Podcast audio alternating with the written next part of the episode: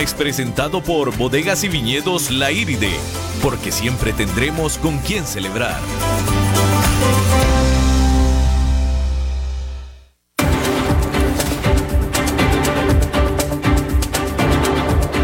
Inicia a las 5 con Alberto Padilla. Un programa diseñado con el objetivo de llevarte diariamente un tema de actualidad, acompañado siempre de reconocidos editorialistas, de lunes a viernes a las 5 de la tarde por CRC 89.1 Radio. A las 5 con Alberto Padilla. Hola, ¿qué tal? Saludos, bienvenidos a esta emisión de A las 5 con su servidor Alberto Padilla. Muchísimas gracias por estarnos acompañando en este final de semana que ya, bueno, ya está llegando a su fin. Una hora más, cuando termine este programa, va a ser el inicio oficial de este fin de semana que se antoja, pues, húmedo. Muchísimas gracias por estarnos acompañando. Les recuerdo que las redes sociales del programa a las 5 con Alberto Padilla, tanto en Facebook como en Instagram. En Facebook estamos transmitiendo a través de Facebook Live, ahora sí con video. Un saludo a la cámara. David, un saludo para ti también. Ya estamos con video porque ya estamos en el estudio, de vuelta acá en Costa Rica. Y bueno, eh, ahí está el programa, se queda grabado para aquellos que no nos puedan escuchar en la 89.1 en vivo o en la repetición, bueno, pues que nos puedan escuchar en la página del programa en Facebook o si no también en la página de CRC 89.1. También estamos en podcast en las principales plataformas, Spotify, Apple Podcast, Yahoo Podcast también para que nos escuchen a cualquier hora, cualquier persona, en cualquier parte del mundo, en cualquier aparato móvil. Y bueno, esta emisión se repite a las 10 de la noche. Salimos en vivo todos los días a las 5 de la tarde. En este momento, repetición aquí en 89.1 a las 10 de la noche. Hoy es viernes. Eh, está ya con nosotros Humberto Saldívar eh, y va a estar con su comentario un poco más adelante. Humberto, ¿cómo estás? Qué bueno, qué acompañándote desde temprano. Muchas gracias aquí, mi compañía. solo. Fíjese que déjeme, te cuento a ti, Humberto, y a, ustedes, em, voy a contar algo que me sucedió por primera vez en mi vida, ciertamente, pero más importante, por primera vez en mi vida eh, profesional. Eh, Humberto, los viernes son eh, viernes de, empresas, de corporaciones. Humberto habla de estrategia, típicamente estrategia eh, industrial, estrategia corporativa, ¿no? yo en esta ocasión voy a ligar el tema, voy a hablar de estrategia, pero de estrategia comunicacional, de estrategia sobre todo de relaciones públicas, que es el área a la que yo manejo, ¿no? Todo esto a raíz de esta experiencia que me pasó. A ver, eh, para poner el contexto, voy a tener que hablar de mí. Eh, eh, y, me va a perdonar usted la falta de humildad, si es que aparenta ser eso, pero yo creo que es necesario para poder, para poner el contexto, ¿no?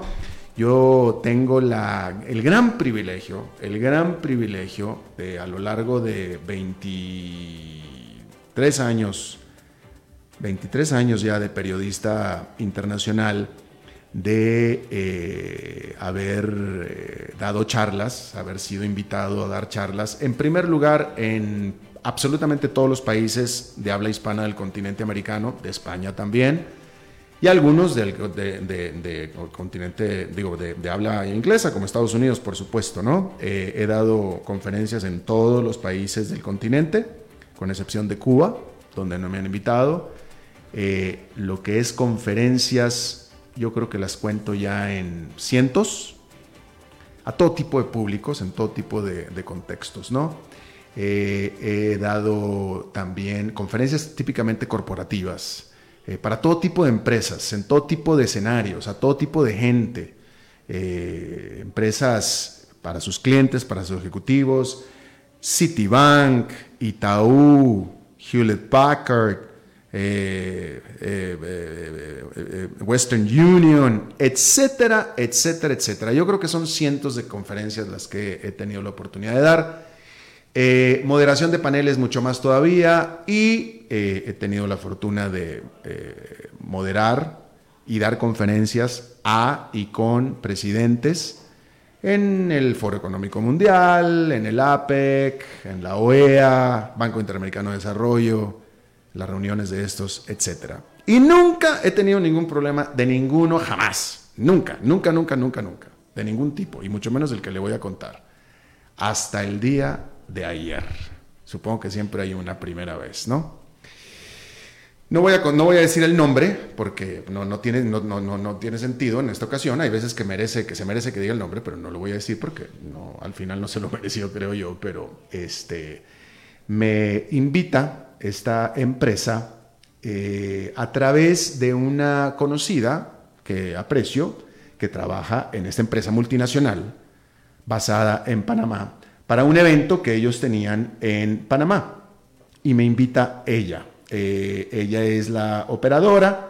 El evento pues está a cargo más bien del jefe, ¿no? Este, y pues cuando ella me invita, eh, cuando ella me invita, pues me hace, ese es un evento muy importante y básicamente me estaba invitando para ser eh, maestro de ceremonias, ¿no?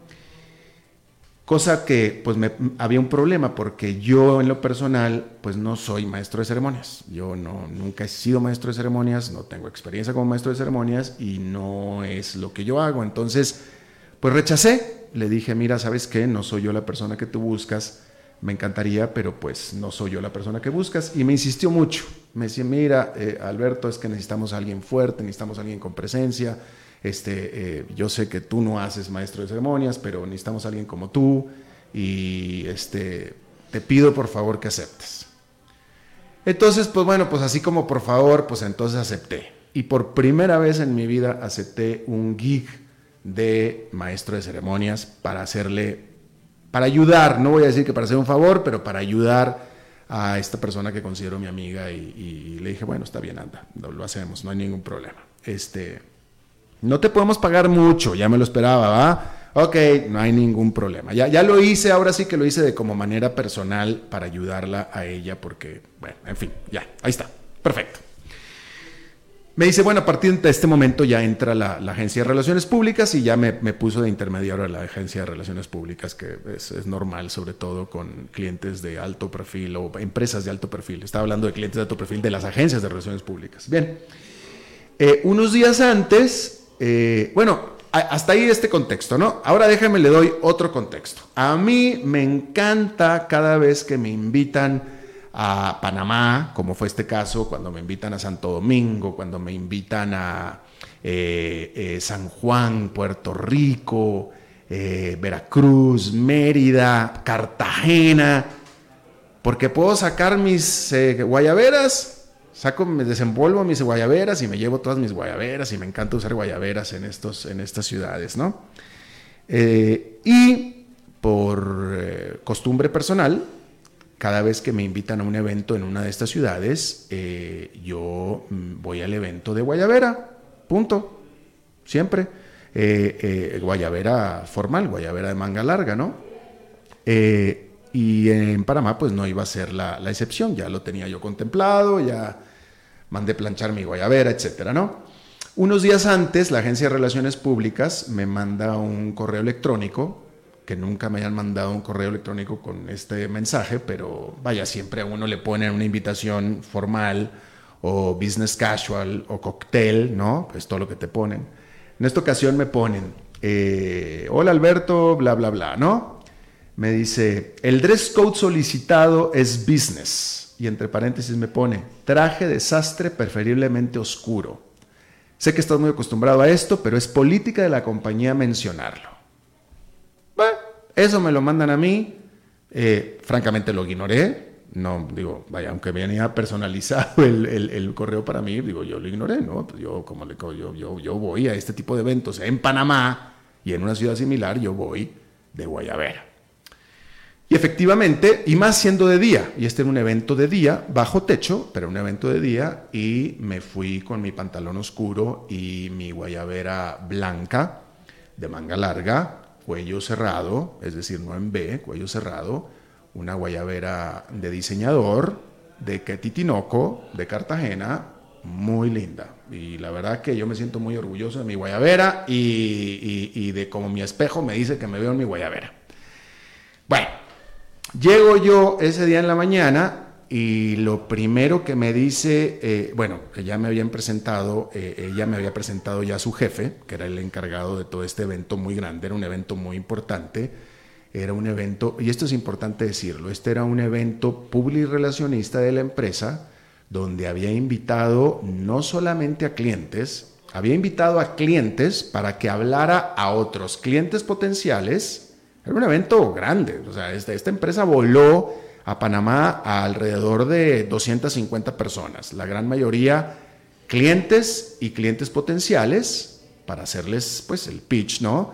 Y aparte había un evento paralelo con periodistas en obviamente un mayor esfuerzo publirelacionista, ¿no? Un macro esfuerzo publirelacionista de esta empresa, ¿no? Y como parte de este esfuerzo me llevaron a mí, con toda humildad lo digo, pues para como parte del, esfuerzo, digámoslo así, para, para sus eh, clientes, ¿no? En fin, llego yo muy, como decimos en México, muy mono, con mi guayabera blanca, eh, muy linda, y donde me ve mi amiga, se va para atrás y me dice, ¿qué pasó con tu saco? Y le digo, ¿a qué te refieres con mi saco? Me dice, es que esto es de saco, esto es formal, me dice. Y le digo, yo vengo formal puso cara de, limón, no me dijo nada, se dio la media vuelta y se fue. En fin, al rato, en un rato, eh, eh, en un rato más, viene el jefe de ella, eh, este ejecutivo alto de la empresa, me pareció que venezolano, creo por el acento que era venezolano, él de origen, alguien más joven que yo, cosa que es fácil, digo, ya tengo más de la mediana edad, así es que más joven que yo. y Evidentemente él ya sabía, porque ya le había dicho ella, no solamente que yo venía de Guayabera, sino que encima que no traía saco, porque yo no traía saco. Es decir, yo le dije ella, yo no tengo saco, yo no traigo saco. Este, y él ya sabía eso, ¿no? Viene y me dice, me dice, Alberto, tenemos un problema. Yo le digo, ¿qué pasó?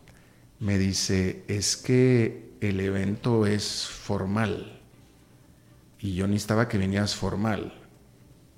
Y le digo, discúlpame yo vengo formal. Y me dice, no, eh, más formal que eso, me dice él. En cuyo caso ya me ofendió, ya me insultó, ya con eso ya me insultó. Y eh, en ese momento, él ya sabiendo, pues yo él ya sabía, y le dije, lo siento mucho, no traigo saco. Y cuando yo, o sea, cosa que él ya sabía, porque eso le han dicho, ¿no? Y yo para prevenir que me saliera con lo que yo estaba seguro que me iba a salir, que me iba a salir, digo, porque si me estaba hablando de eso, o sea, si él ya sabía que yo no tenía saco, ¿para qué viene y me habla? Y yo deduje, este tipo me va a venir a ofrecer un saco, ya sea de él o de un mesero, yo no sé de quién, y yo no voy a aceptar un saco privado, de un saco ajeno. Y en segundo lugar, yo a estos eventos vengo de Guayabera y se acabó, punto. Entonces, para prevenir que me dijera una palabra más, que nos iba a meter en más conflicto, le dije, le dije, ¿sabes qué? Si quieres, cancelamos. Yo no tengo ningún problema y estamos muy a tiempo de hacerlo. Y me dice, no, no, no, no hay ninguna necesidad de eso. Y básicamente ahí acabó la discusión y, ya salió el evento y yo con mi guayabera y ya todo salió y prosiguió como normal. Y, fue un evento muy, pues muy exitoso por mi parte, ¿no? Por mi parte fue muy exitoso y todo muy bien. Decir, por cierto, que este ejecutivo no traía ni, ni siquiera corbata. ¿no? Era, el asunto era el saco, ¿no? Por cierto que mi guayabera costaba lo que cuesta un saco, pero bueno, eso es lo, es lo de menos, ¿no? Eh, pero bueno, este, el punto que yo estaba, que estoy, el, punto de todo esto, aquí hay varios puntos que yo quiero hacer. O sea, fíjese cómo dentro de un esfuerzo de una empresa por hacer relaciones públicas, y con una estrategia grande y de largo plazo de hacer relaciones públicas, en el, en el proceso de hacerlo, o sea, cometen tremendo error garrafal de relaciones públicas. ¿No? Tremendísimo error de relaciones públicas. En primer lugar, porque aquí estoy yo hablando de este asunto. O sea, este hombre, antes de hablar conmigo, debió haber pensado las implicaciones de haberme insultado, porque es que el tipo me insultó. Discúlpeme, pero el tipo me insultó. Digo, digo, qué pena, pero mi, mi guayabera, la cual también está muy insultada, ha estado conmigo durante muchos de los eventos que le acabo de mencionar y al contrario no ha recibido más que eh, alabanzas por, por mi guayabera, ¿no?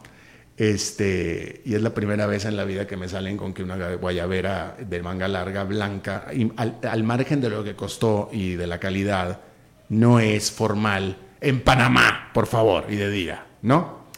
Eh, no voy a leer lo que me acabas de poner, David, porque ya sé que me estás molestando y no lo voy a leer. Nada más vi el titular y no lo voy a leer. Pero el punto es, el punto es que, eh, eh, bueno, pues este, este, vaya, yo entiendo el estrés anterior a uno de estos tipos de, eventos, que es un estrés muy grande, etcétera, etcétera. Pero eso, debe, eso, eso no debe de, hacer.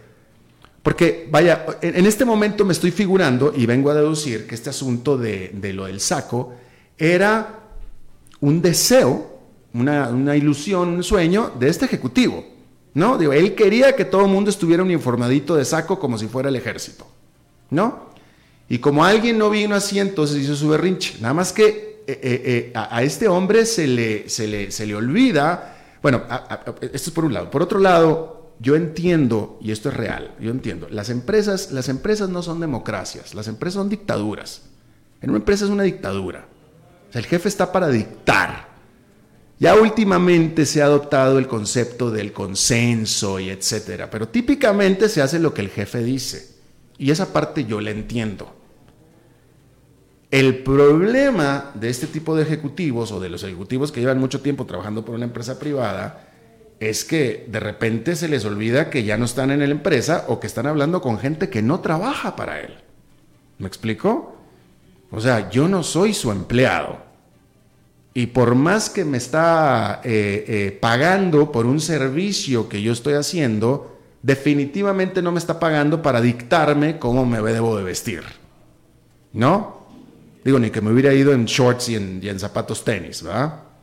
Eh, pero evidentemente, y aquí es donde yo eh, eh, estoy, tratando de, invocar a los ejecutivos de las empresas que tengan cuidado a la hora de este tipo de, de elementos. O sea, no todo mundo es su empleado.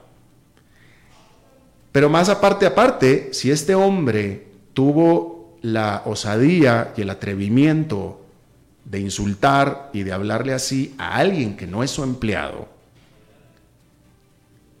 y que, de todo, y, que por tanto le, al cual le debe respeto simplemente porque es otro ser humano.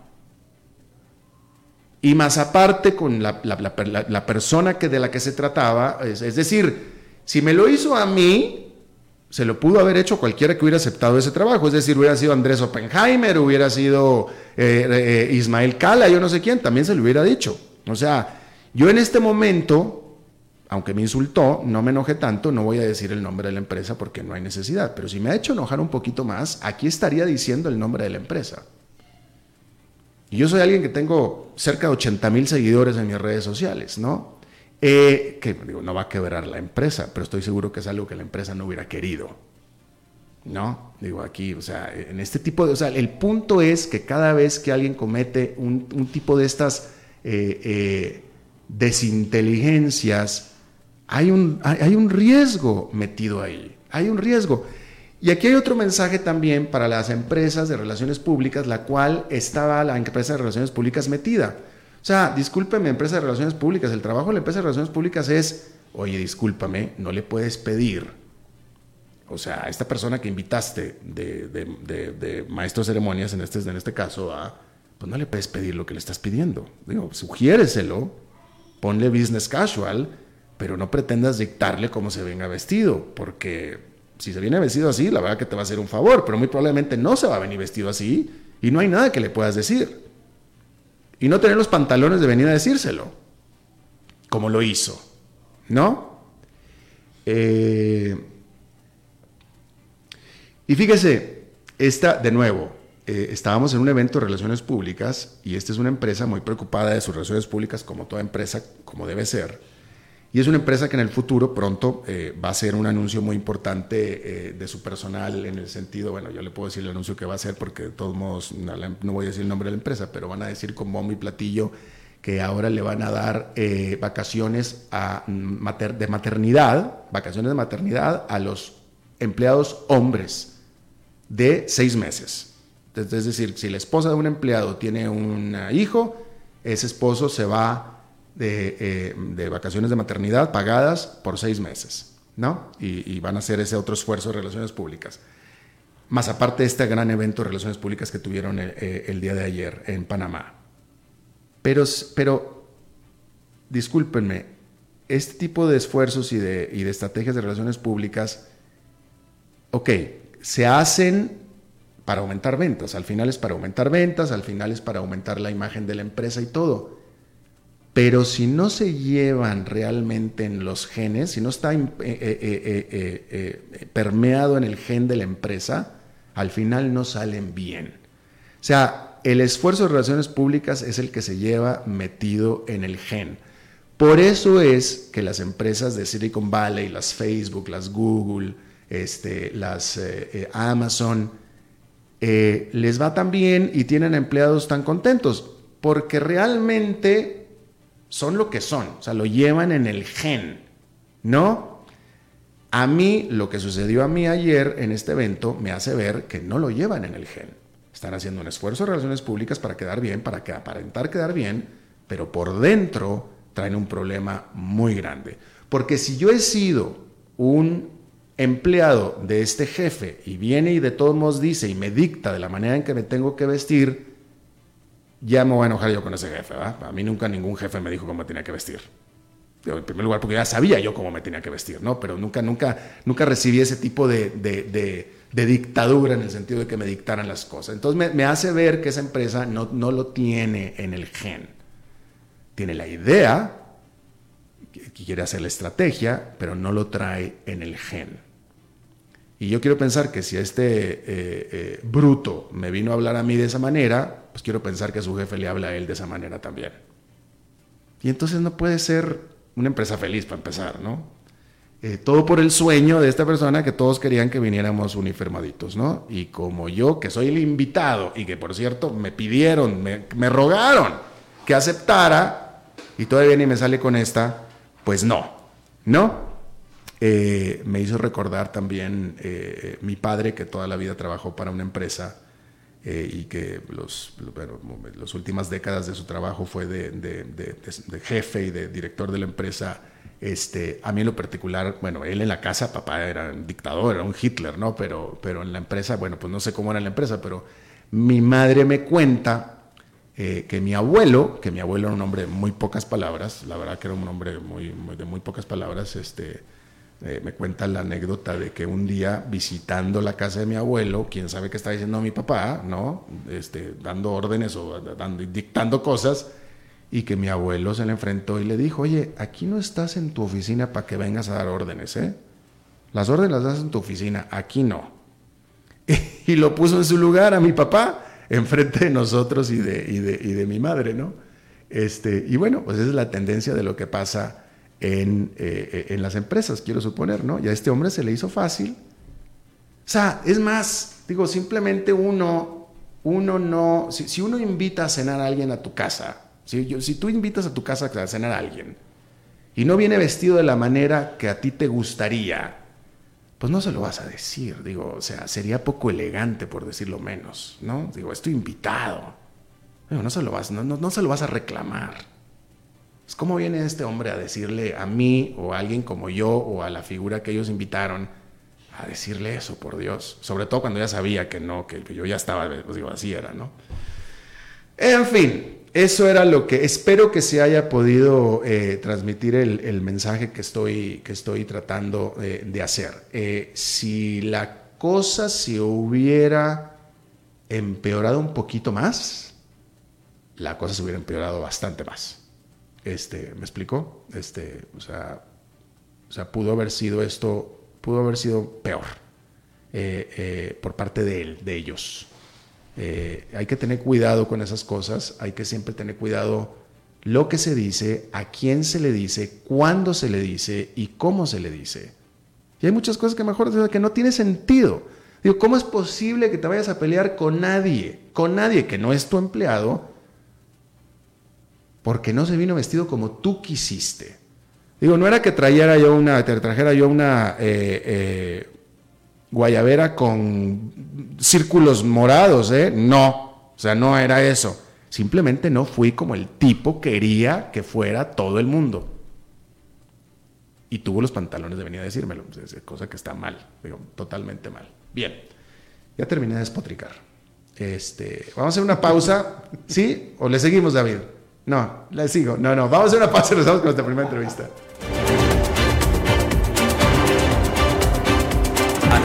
Con Alberto Padilla, por CRC 89.1 Radio. ¿Sabes qué hacemos en FIFCO? Más de 180 mil horas de voluntariado por año. Fomentamos consumo inteligente de bebidas y alimentos. Reciclamos y trabajamos para erradicar el plástico como lo conocemos hoy. Erradicamos la pobreza extrema a lo interno de la compañía. Cumplimos una retadora agenda ambiental. Somos una gran empresa para trabajar y llevamos al costarricense productos de alta calidad. Además, FIFCO es un referente de sostenibilidad en el mundo. En FIFCO compartimos con el mundo una mejor forma de vivir. Conoce más en nuestras redes sociales y en FIFCO si José tiene un vehículo 2015, se puede ganar 2015 dólares. Caro tiene un 2009, 2009 dólares. Y Miguel tiene una moto 2010, un dólar más que Caro.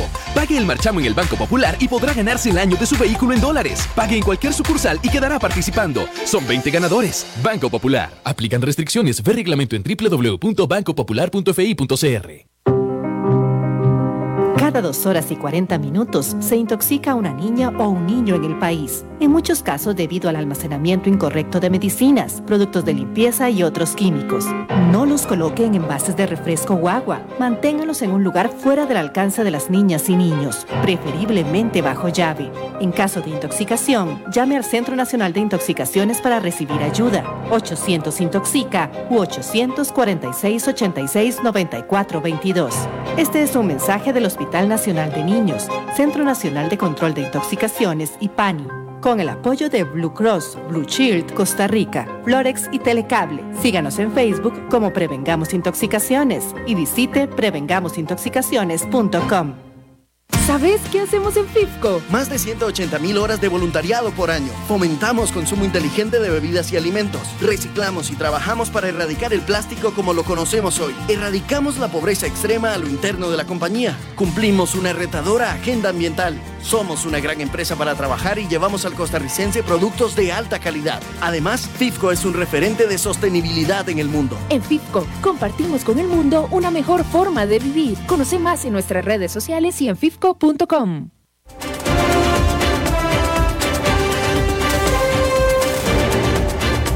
Seguimos escuchando a las 5 con Alberto Padilla. Bueno, vamos a aprovechar que aquí eh, Humberto Saldívar está aquí ya sentado, esperando, eh, eh, aguantando la diatriba y, vamos a empezar con él. Humberto. ¿Qué tal, Alberto? Bueno, interesante tu, tu plática de ahorita. voy a hacer un comentario eh, al respecto. Creo que al ser tú un invitado especial, no importaba, digo, al final una guayabera se ve muy adecuada a un evento en, la situación y en el lugar donde fue y en el momento, ¿no? Pero por otro lado, pues eres el invitado especial y creo que hacías la diferencia.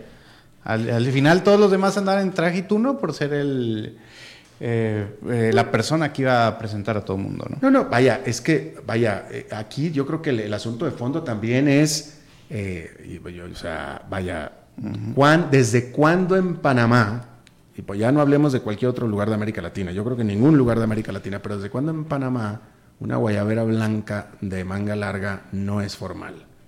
¿Desde cuándo, por Dios? A lo mejor como dices tú, eres parte de los invitados, el dress code, lo que tú quieras. Fuiste diferente, pues hace la diferencia. Y fuiste el maestro de ceremonias, que al final, la mayoría, sobre todo en un evento público, el maestro de ceremonias hace la diferencia. ¿Cuántas veces no has visto que el maestro es el único que viene de traje y los demás pueden venir de short. O, se viene, o se viene de traje rojo, que es algo distintivo, ¿no? O dorado, ¿no? Eh, eh, bueno, pues ahí está, ¿no? Buen, buen punto, ¿no? Ves que el, los, torneos de... Bueno, en muchas instancias el maestro de ceremonia se viene de, incluso, incluso en los propios programas de televisión, ¿no?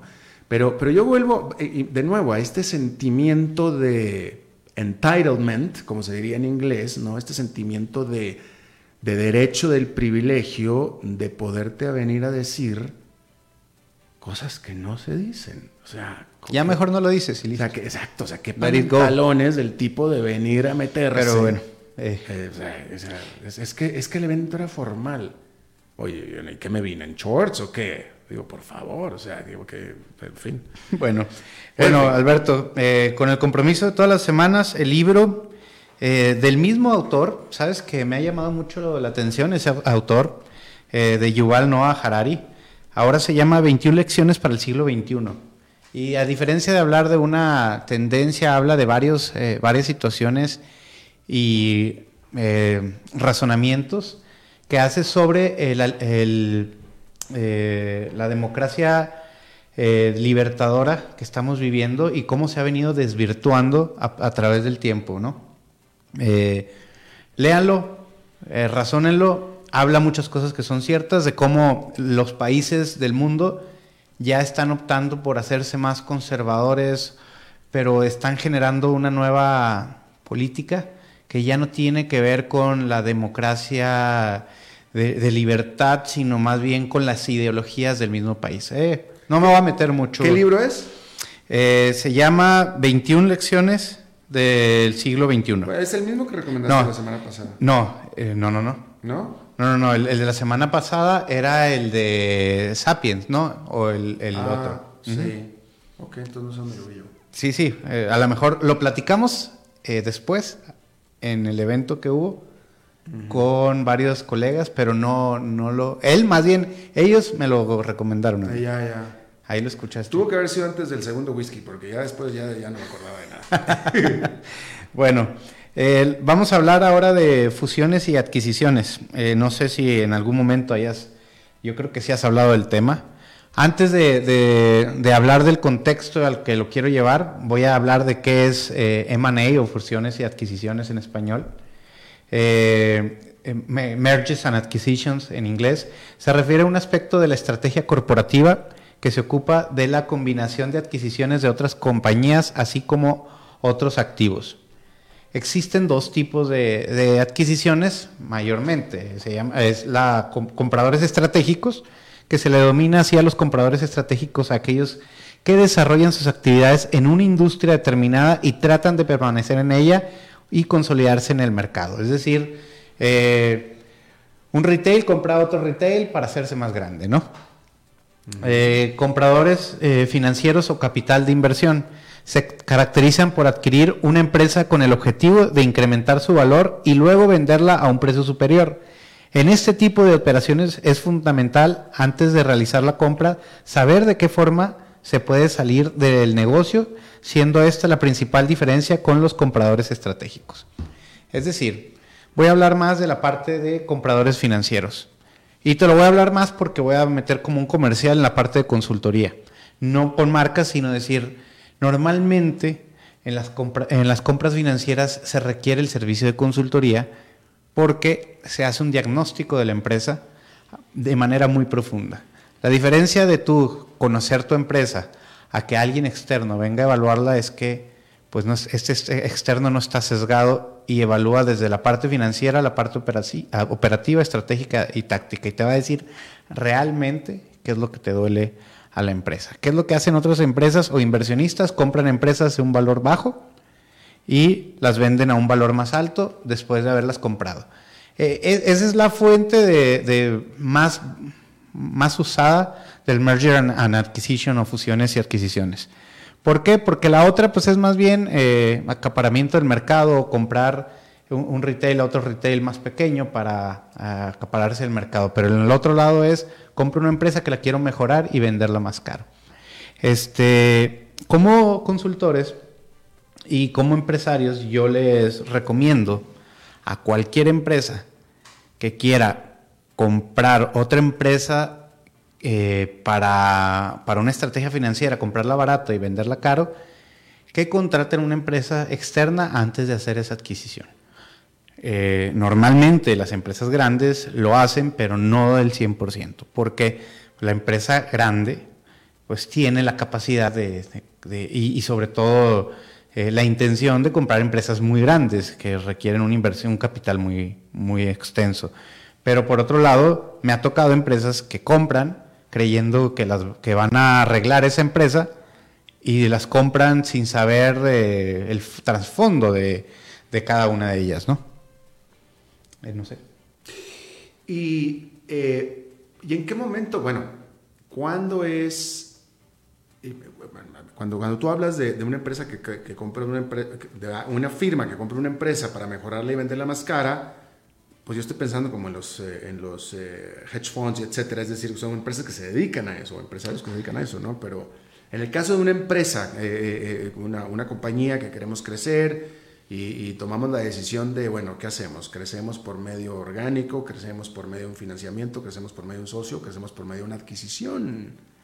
Sí, que esa es la parte de, estratégica que comentaba, ¿no? Ese es el crecimiento del mismo mercado está sobre una misma línea, el mismo tipo de mercado, pero yo quiero abarcar más, comprar esta empresa para eh, abarcar el mercado que tiene cautivo. Esa es la manera más natural y más fácil porque la misma empresa ya tiene conocimiento de cómo operar lo que va a comprar.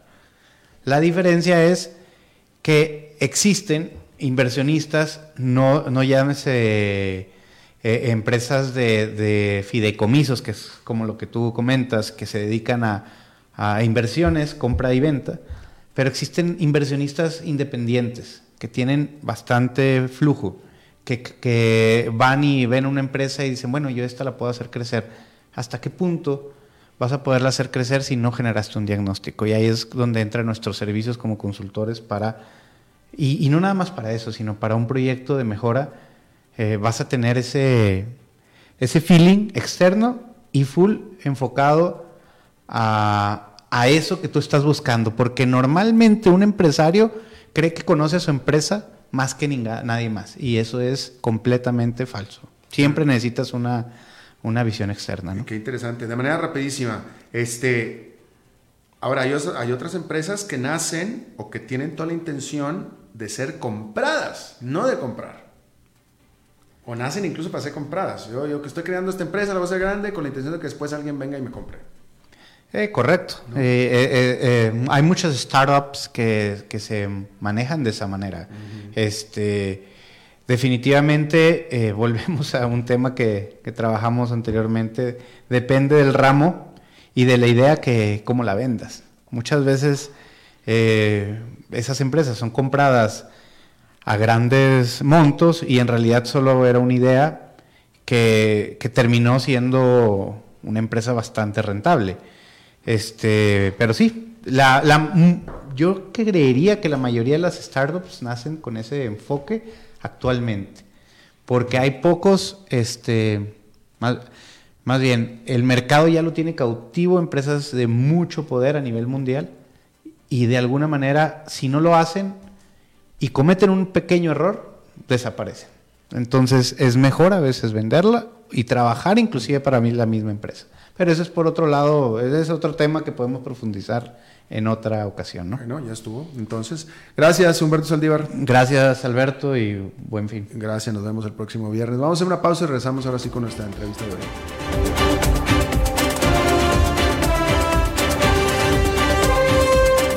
A las 5 con Alberto Padilla, por CRC 89.1 Radio. ¿Sabes qué hacemos en FIFCO? Más de 180 mil horas de voluntariado por año. Fomentamos consumo inteligente de bebidas y alimentos. Reciclamos y trabajamos para erradicar el plástico como lo conocemos hoy. Erradicamos la pobreza extrema a lo interno de la compañía. Cumplimos una retadora agenda ambiental. Somos una gran empresa para trabajar y llevamos al costarricense productos de alta calidad. Además, FIFCO es un referente de sostenibilidad en el mundo. En FIFCO compartimos con el mundo una mejor forma de vivir. Conoce más en nuestras redes sociales y en FIFCO si José tiene un vehículo 2015, se puede ganar 2015 dólares. Caro tiene un 2009, 2009 dólares. Y Miguel tiene una moto 2010, un dólar más que Caro.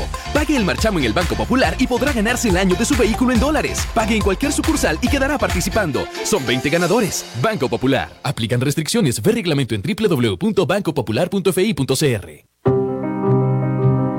Cada dos horas y 40 minutos se intoxica una niña o un niño en el país, en muchos casos debido al almacenamiento incorrecto de medicinas, productos de limpieza y otros químicos.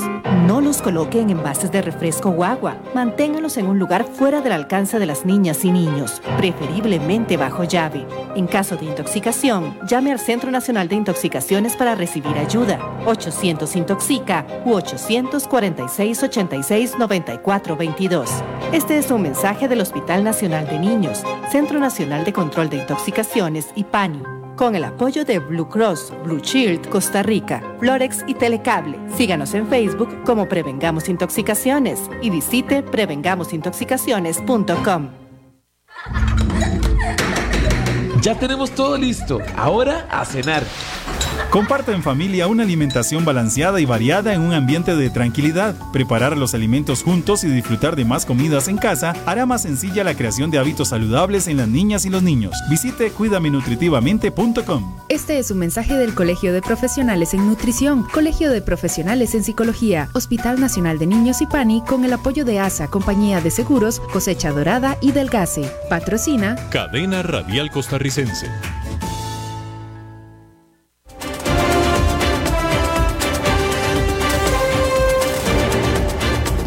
Seguimos escuchando a las 5 con Alberto Padilla. Bueno, eh, aquí en San José, Costa Rica, la verdad es que eh, no conozco, en este tema en particular que voy a hablar, no conozco el estado de todas las grandes capitales de América Latina. Lo que sí sé es, por ejemplo, que en la Ciudad de México eh, este servicio lleva ya años, varios años. Aquí en San José, Costa Rica, Apenas hace cuestión de semanas se acaba de estrenar esta empresa que se hace, que se llama Omni y que tiene este servicio que es OmniBici, que es este, este servicio o esta plataforma para, para, para la, eh, compartir bicicletas, que hasta donde tengo entendido, eh, pues creo que opera en el centro de la ciudad, creo que es David, ¿verdad? Que sí, en el centro de la ciudad, ¿no es cierto? Pero este es un servicio súper nuevecito. Eh, eh, súper nuevo, pero eh, eh, y estamos, en, o sea, aquí en San José estamos entrando, pues supongo que nunca es tarde, ¿no? Pero, pero ya, ya tarde son porque, digo, este, este servicio en la Ciudad de México existe, uh, yo diría que hace 10 años, pero pues, y, de hecho se ha, en, el resto de las ciudades de Estados Unidos y de Europa, ya bicicleta, pues ya es el, el, el servicio de, o las plataformas para compartir bicicletas, pues es ya es como parte de del escenario, pero ahora ya están en un paso, dos, varios pasos mucho más allá. Ahora hay servicios de scooters, lo que llaman scooters, lo que podría llamarse en algunas partes el patín del diablo, eléctricos, que también eh, eh, se, usan por medio de una aplicación. Y todo esto va mucho más allá que simplemente el divertirse y conocer la ciudad en una bicicleta. No, no, no, es un asunto de movilidad, es un asunto de transportación eficiente, limpia y rápida para la ciudadanía. Hay eh, una empresa, un organismo, una institución que se llama Mobility as Service, mejor conocida como MAS, que tiene como misión incidir en una agenda pública y privada que contribuye a mejorar el ecosistema de movilidad como servicio a través del acceso a información y estrategia. Y, bueno, eh, están impulsando este tipo de transportación. Está conmigo en la línea Sebastián de Lara, que es vocero, trabaja eh, con este organismo y aparte Sebastián es amigo mío de hace muchos años de la Ciudad de México. Sebastián, ¿cómo estás? Mi queridísimo Alberto, me da muchísimo gusto saludarte, te mando un abrazo muy grande desde aquí tu, tu casa. Gracias, Sebastián. Oye, a ver, dime, el servicio de bicicletas compartidas en la Ciudad de México desde que tú eras niño. Bueno, no sé si desde que era niño, pero ya lleva, yo creo que casi una, alrededor de poquito más de seis años, yo creo que alrededor de ocho años. Sí, sí, sí. Este, eh, primero inició con un sistema eh, de la Ciudad de México que se llama Ecobici. Eh, hay, hay sistemas muy parecidos en diferentes partes de, del mundo. Y aquí básicamente era poder compartir bicicleta por alguna mensualidad y que puedan llegar a pues, de un punto a otro y dejar la bicicleta en un estacionamiento fijo. Eh, en los últimos años ya se ha desarrollado una nueva forma de hacer esto, que es el sistema eh, eh, que le dicen dockless en inglés o sin anclaje en español. Y básicamente es que si lo dejas de manera ordenada, lo puedes dejar en cualquier punto en, en la calle. Entonces esto también ha revolucionado muchísimo, porque en vez de que estés buscando de ir a punto A a punto B eh, que sea la estación más cercana, pues ya la puedes dejar afuera de la puerta de tu casa, de la oficina, del trabajo, este, de, la escuela, de lo que sea. Y, esto ha revolucionado muchísimo en cómo ya las personas se están moviendo en las calles. Me da mucho gusto oír que, que en San José, que aparte Costa Rica es un lugar que quiero mucho, eh, este, eh, ya lo estén implementando. Y efectivamente la nueva revolución son los patines eh, o los monopatines, como también les dicen, que hemos logrado a través de mi empresa Green Scooters, estar ya en siete países y 22 ciudades, todas en América Latina, y ojalá algún día estemos pronto ahí en, San José. ¿En dónde, ¿En dónde, en qué países están en este momento?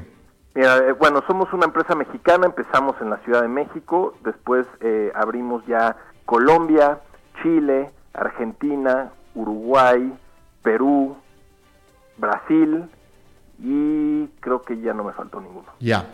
Eh, ahora, eh, hablemos, eh, San José, como cualquier otra ciudad de América Latina, tiene fuertes y graves problemas de transportación.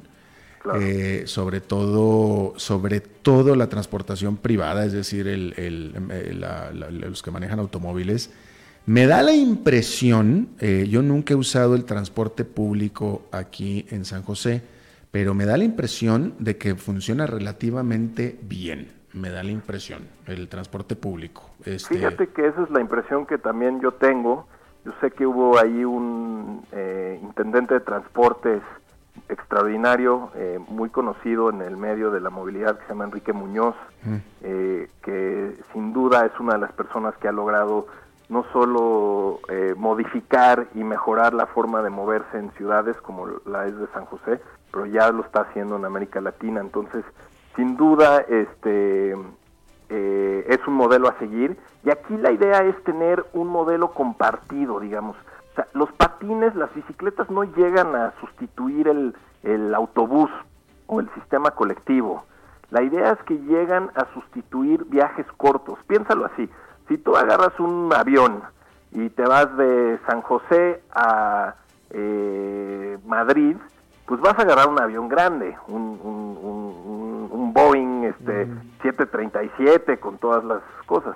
Entonces, si vas a hacer un vuelo pequeño este, de, de San José a la Ciudad de México, por ejemplo, pues vas a usar un, un avión más pequeño. Aquí es un poco lo mismo. Si tú vas a hacer un viaje de un kilómetro, dos kilómetros, hasta cuatro, pues un patín, una bicicleta hace mucho sentido. Ya si vas a hacer un trayecto más amplio, pues entonces ya consideras autobús o automóvil o cualquier otro, otro sistema.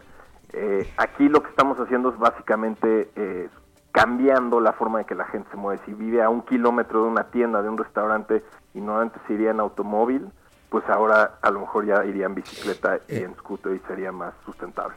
yo recuerdo la última vez que fui a la Ciudad de México, que fue hace ya varios años, y las últimas veces que fui, este sistema de las bicicletas lo usaban muchísimo, era, era bastante exitoso, lo, estaban este, usando mucho.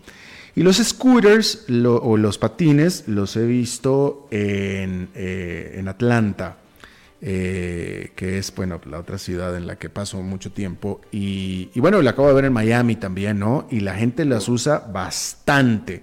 ¿Cuál es la clave del éxito de los scooters? ¿Qué es? La, ¿Una alta densidad de población? ¿Qué es?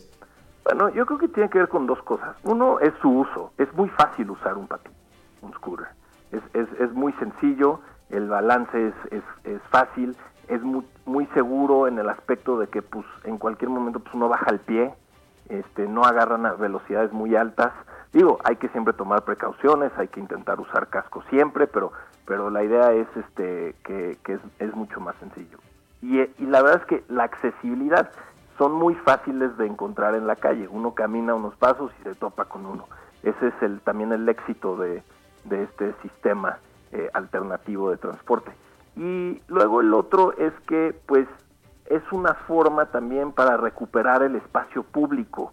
Este, esta cosa que también nos sucedió mucho en América Latina de que pues, uno salía de su casa, se subía a un automóvil o a, un eh, transporte, llegaba a trabajar o a donde iba y se volvía a meter a una casa. ¿no? Aquí es vivir más las calles y esto también da mayor calidad de vida, mayor felicidad, uno no está eh, atorado en el tránsito y, y, esto le atrae mucho a la gente porque hay muchas personas que no necesariamente les gusta usar bicicleta. Y entonces así eh, encuentran otra forma, van parados, este, eh, inclusive hay un tema de inclusión, más mujeres prefieren usar este, scooters que bicicletas, entonces hay un tema de inclusión de género, entonces pues hemos visto que sea, ya es un fenómeno mundial que, que yo creo que ya quedó, ya se quedó, este, para siempre y simplemente es cómo se va regulando mejor, cómo se va eh, dándole más espacio en las vías públicas y cómo también todos vamos este, entendiendo que, que es una nueva forma de movernos que, que debió de haber existido desde hace mucho y, y, que es muchísimo más limpia, por ejemplo. Entonces, tiene ahí muchos factores, ¿no? Claro, eh, pero, pero, pero típicamente pregunta, estos, estos sistemas están diseñados para las áreas eh, centrales de la ciudad, eh, es decir, no, no, quiero pensar que no funcionan muy bien en, en las, eh, en México se le llaman colonias, en los este, urbanizaciones residenciales este, de las afueras o de las, ahí no, ¿no? Es, más bien como para el centro, ¿no? Claro, sí, tiene mucho que ver con la topografía urbana, ¿no? Sí, pues, porque inclinaciones muy muy empinadas, pues lo del patín simplemente no pasa. Mm. Pero te sorprendería que hay ciudades, por ejemplo, como Medellín, que tiene mucho este sistema donde están funcionando muy bien. Eh, de hecho, una de las ciudades donde se arrancó principalmente fue en San Francisco, California, que, que seguro conoces y también tiene calles muy empinadas.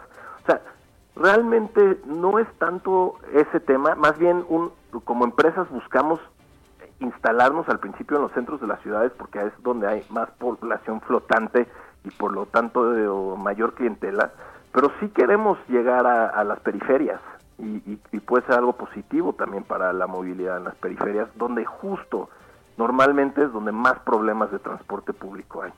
Eh, ¿Y qué? Bueno, empezamos con bicicletas, ahora vamos en scooters. ¿Qué sigue? Esa es una muy buena pregunta. Este, yo creo que drones. este, puede sonar algo muy loco, pero yo creo que eventualmente va a haber drones eh, tripulados, eh, automáticos, que nos van a estar eh, pues moviendo de por, por las ciudades como los Jetsons, esa caricatura, ¿no? Entonces yo creo que, que eso es lo que sigue eh, habrá algunas bicicletas más eléctricas, habrá algún híbrido entre scooter y bicicleta, un scooter donde uno puede ir sentado, eh, ese tipo de cosas. Eh, hay muchas ciudades, por ejemplo París, que tienen pequeños automóviles eléctricos también en sistemas compartidos, también en, en, en Estados Unidos este, los zip cars, seguramente eso ingresará pronto en América Latina, pero ya después así como el gran cambio vienen, yo creo que los drones, no sé cuándo eso sí. Claro, eh, Sebastián, de manera bien, bien, bien rápida, ¿han tenido alguna, o cuáles han sido, mejor dicho, las principales barreras de, entrada? Eh, por ejemplo, en el caso de Uber, pues ni se diga, ¿no? los taxis y la industria de los taxis, etcétera. En el caso de las bicicletas y de, y de los scooters, ¿ha habido, cuál ha sido la principal barrera de entrada? Bien rápido. Pues la principal barrera ha sido eh, la regulación. Eh, hay gobiernos que pues como no están entendiendo que esto es muy nuevo y se está moviendo tan rápido, pues están buscando cómo regularnos, limitarnos y, esto solamente está afectando a los usuarios. Interesante, interesante. Bueno, Sebastián de Lara, eh, de esta empresa mexicana Green Scooters y también de este organismo eh, hasta donde entiendo, no lucrativo, eh, más LATAM eh, o más, bueno, pues mucho éxito porque, de nuevo, este, este, estos servicios a donde han entrado han tenido muchísimo éxito y ojalá y sigan, sigan entrando a más lugares. Así es, mi querido Alberto, te mando un gran, gran abrazo y muchísimas gracias. Gracias a ti, gracias. Bueno, este, por cierto que de lo que estábamos hablando, me escribe el, el agradable de David, me dice, a tu edad podés usar guayaberas en cualquier evento, está en la constitución. Sí, señor, y desde antes, de hecho. Como la que traigo ahora, mira, ¿qué tal mi guayabera que traigo ahora? ¿Y por qué? Porque de aquí voy a un evento donde me invitaron a dar una conferencia, una, empresa aquí local de Costa Rica me invitó a, hablar con sus eh, clientes en una cena, eh, y pronto estaría por ahí, me traigo mi guayaberita, eh, en esta ocasión una guayabera más bien color rosa. Bueno, Muchas gracias. Oiga, pues está empezando ya el fin de semana, ¿eh? Ya, ya lo mando, lo mando. Váyase el fin de semana, váyase, diviértase, relájese, distiéndase y pues nosotros nos escuchamos el lunes a las 5 de la tarde. Que la pase muy bien.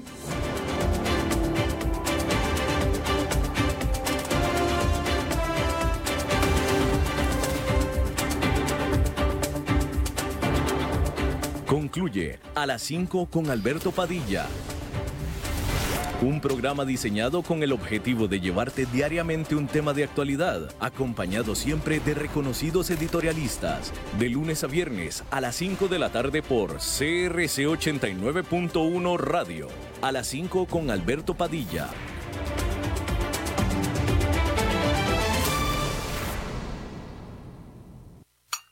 Siempre quiere comer bien rico, pero a veces rendir el dinero es difícil. Por eso queremos darles un par de ideas deliciosas y baratitas. ¿Qué tal unos corbatines con zucchini y trocitos de pollo para tres personas por solo 1,280 colones? O unas plumas con salsa chunky por tan solo 1,265 colones para tres personas. Estos precios son de referencia. ¿Sabía que durante los últimos 10 años e históricamente, los fondos FCL y ROP, administrados por la Operadora de Pensiones Complementarias de la Caja, han sido los que mayores rendimientos han tenido en la industria? Eso significa que las personas que estuvieron afiliadas a nuestra operadora durante este tiempo obtuvieron más ganancias. Permítanos ser su asesor de confianza. Contáctenos ingresando a www.opccss.fi.cr. Somos UTN. Programa radiofónico oficial de la Universidad Técnica Nacional. El programa tiene varias secciones donde se da a conocer a la comunidad universitaria y nacional los principales acontecimientos, logros y proyectos de todas las sedes universitarias en el país. Y recuerden que juntos somos UTN. Los sábados de 1 a 2 de la tarde, aquí en CRC 89.1 Radio. Somos UTN. Estas elecciones impactan todo lo que usted tiene cerca. Las aceras del barrio que usted tiene cerca, los encuentros culturales que usted tiene cerca, las comodidades en la feria que usted tiene cerca. Por eso, estas elecciones se viven de cerca. Cerca participando con sus vecinos, cerca conociendo a los candidatos y sus programas, cerca comprometiéndose con su comunidad y sus necesidades, cerca eligiendo a su gobierno local. Mi voto, mi cantón. Elecciones Municipales 2020. Un mensaje del Tribunal Supremo de Elecciones.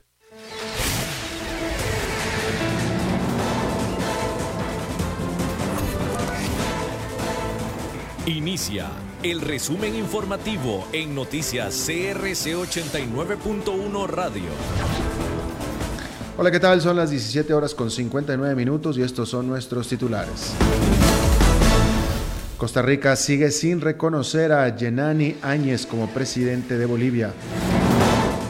Los diputados aprobaron en primer debate una reforma constitucional para garantizar el acceso al agua. El plazo para presentar la declaración del impuesto al valor agregado correspondiente al mes de octubre vence hoy. La policía aeroportuaria detuvo a un pasajero con identificaciones y dinero falso. En el mundo cierran la Plaza San Marcos en Venecia por inundaciones. Y en los deportes, el expresidente de Saprissa, Jorge Vergara, falleció esta tarde en Nueva York.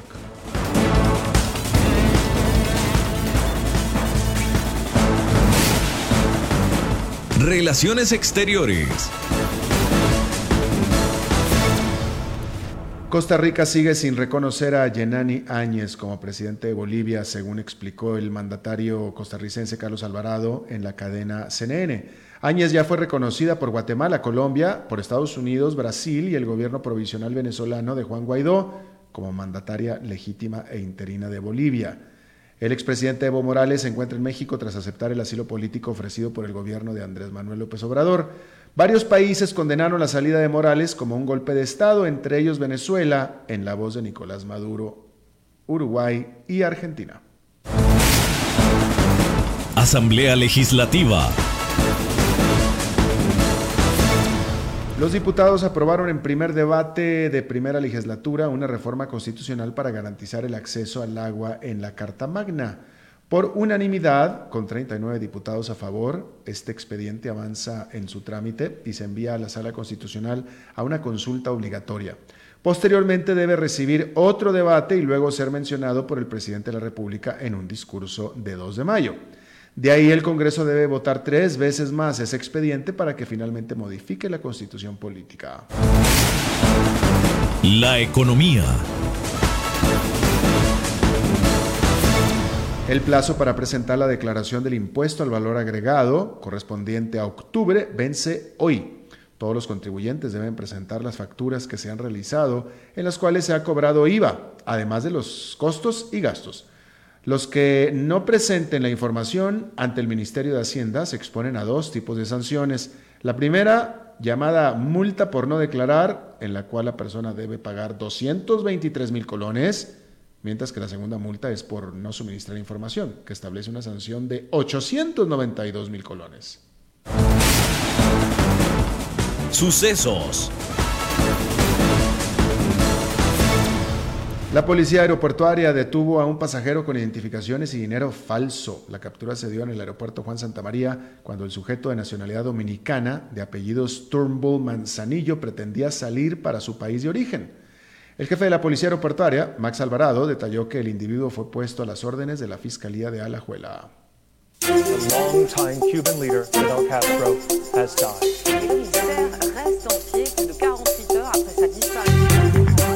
Internacionales.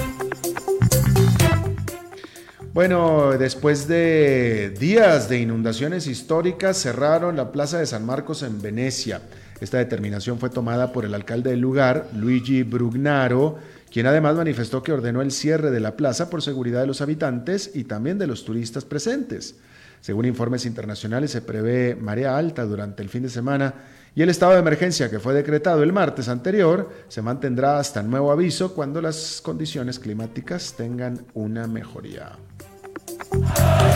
La pasión de los deportes en noticias CRC 89.1 Radio.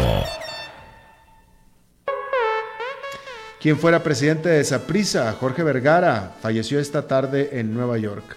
Según se informó por medio de un comunicado de prensa, el mexicano de 64 años murió a causa de un imparo cardiorrespiratorio. Vergara fue presidente del Saprissa del año 2003 a 2011, en donde consiguió siete títulos nacionales, un campeonato centroamericano y además logró el título de CONCACAF que le permitió la participación en el Mundial de Clubes del 2005. Está informado a las 18 horas con 4 minutos. Gracias por habernos acompañado. No se vaya porque está empezando el programa de La Lupa. Después de eso, que tenga usted muy buen fin de semana. Lo saludo Alberto Padilla.